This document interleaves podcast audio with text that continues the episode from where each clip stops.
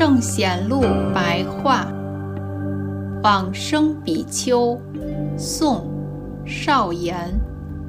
少言，俗姓刘，雍州（今陕西）人。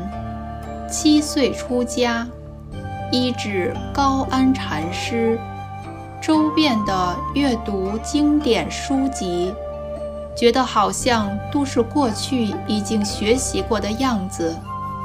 后来居住在浙江钱塘的湖心寺，恒常读诵《法华经》，昼夜没有间断，期望能够早日诵满一万部，以此功德求生西方极乐净土。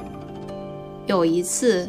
忽然感得莲花化生于陆地上，因此誓愿焚身供养西方三圣。吴越王极力的劝告阻止他，后来又投身曹娥江之中，可是水中好像有东西支持着他的双脚，因此没有淹死。于是。吴越王在宝塔寺建立一座净土院来让他安居。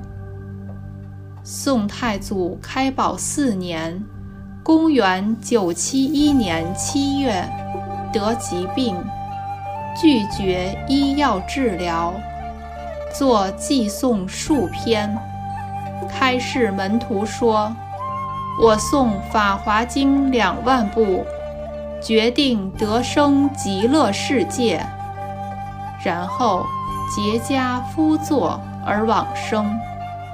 火化时，舍利子多得无法计算。时年七十三岁。出自《宋高僧传》，佛祖统计。